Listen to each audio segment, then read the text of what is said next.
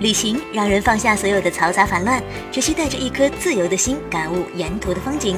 我是 DJ 飞扬，正在用声音为您传递全世界的好风景。快来关注一生要去的一百个地方，耳朵也要吸氧哟。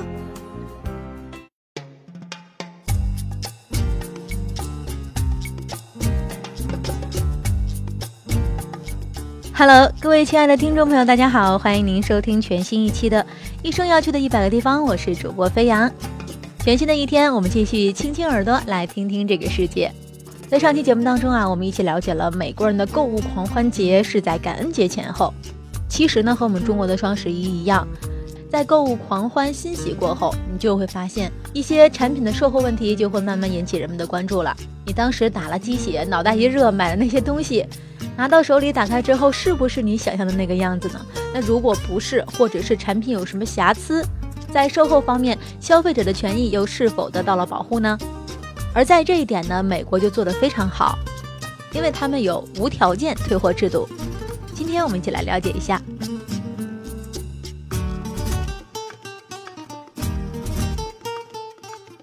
美国的退货程序不同于中国，是一件非常简单的事情，不用和售货员争得面红耳赤，也不用耗尽大脑细胞想着怎么说，更不用看别人的脸色。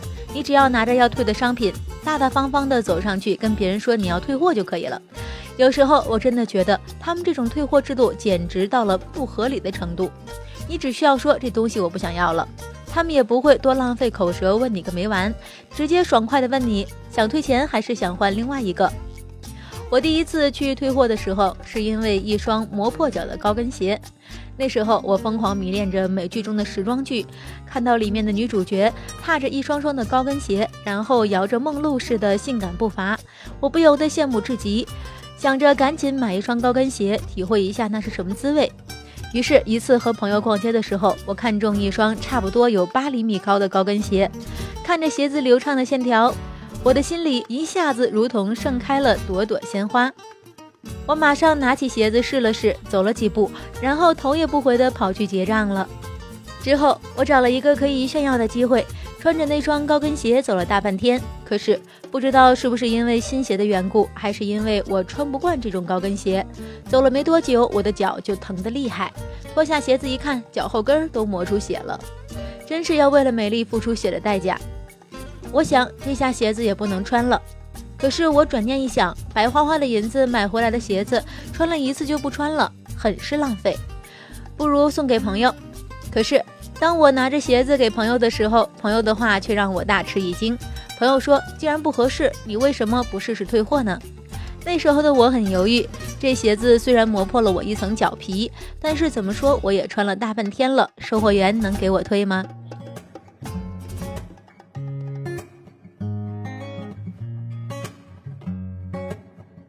抱着试一试的心理，我拿着鞋子再一次去了那家商场，直接找到他们的退货处。那时候我觉得很不好意思，还在商场外徘徊了很久，想着各种各样的说辞，免得被工作人员盘问。最后我心一横，心想，反正横竖都是穿不了，不如问问试试看，或许还有什么转机。等着鞋店里面的顾客没有那么多的时候，我就拿着鞋子走了进去。进去后，那里的售货员就问我有什么需要帮助的。我说我是想来退货的。然后他笑着说了声“请跟我来”，然后带我去了他们的退货处，把我交给了负责退货的工作人员。这是一个面目看起来不太和善的女退货员。之前我本来想先抱怨一通，再提出退货的要求的，可是，一见到她我就怯场了，直愣愣地告诉她我想退了鞋子。想不到的是，那个退货员竟然笑容可掬地对我说了声“好的”。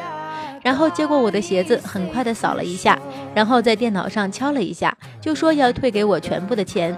整个过程不超过两分钟，顺利的让我觉得有点难以置信。于是我小心翼翼的问他：“这样就可以了吗？”他又笑了笑，说：“是的。”然后用眼睛又扫了一下鞋子，突然他有点吃惊的叫了起来：“天哪，你是不是被这双鞋子磨到脚了？”我一听，心里想：不好了。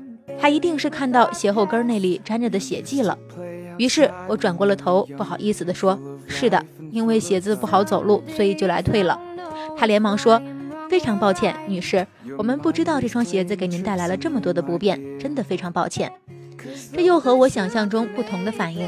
这一次我镇定多了，原来他们是觉得鞋子弄破了我的脚而感到过意不去。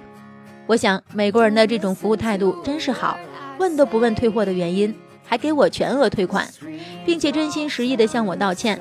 看着退货员诚惶诚恐的样子，我反而安慰起他来说：“没事儿，没事儿，皮肉之伤很快会好的。”后来我跟朋友说起这件事，他说：“也许别人是怕你告状，他们家的鞋子磨破你的皮，才会那么诚惶诚恐的。”我心想，这丁点的事儿还能上法庭，太小题大做了吧？朋友见我一脸惊愕的样子，跟我说了一个故事。之前有一位美国老太太在一家餐馆吃饭，被滚烫的热饮料烫到了嘴。她一个不高兴，就把餐馆告上了法庭。最后老太太胜诉，还获得一笔很丰厚的赔偿金。这就是美国，只要你觉得自己的权利被侵犯了，你总能够采取相应的措施来保护自己的权利。比如美国的退货制度，不就是完全从消费者的利益出发的典型例子吗？一个地道的美国人告诉我，假如他想退货，不需要什么借口，只需要一个我不喜欢的理由就可以了。看起来，这种无条件的退货制度完全是站在保障消费者的权益上来执行的。因为对于商家和厂家来说，这似乎是一种很不人性的制度。其实也不尽然，就像我们那边比较受欢迎的商场。虽然等候结账的人数永远比不过退货的人数，可是这个商场却是那边最受欢迎、生意最好的商场之一。商家慷慨大方的服务态度，不正是最吸引顾客的手段吗？这可以说是商家和顾客之间的一种默契交易。商家觉得来退货的顾客其实都是回头客，有来就有往，还怕营业额不会上升吗？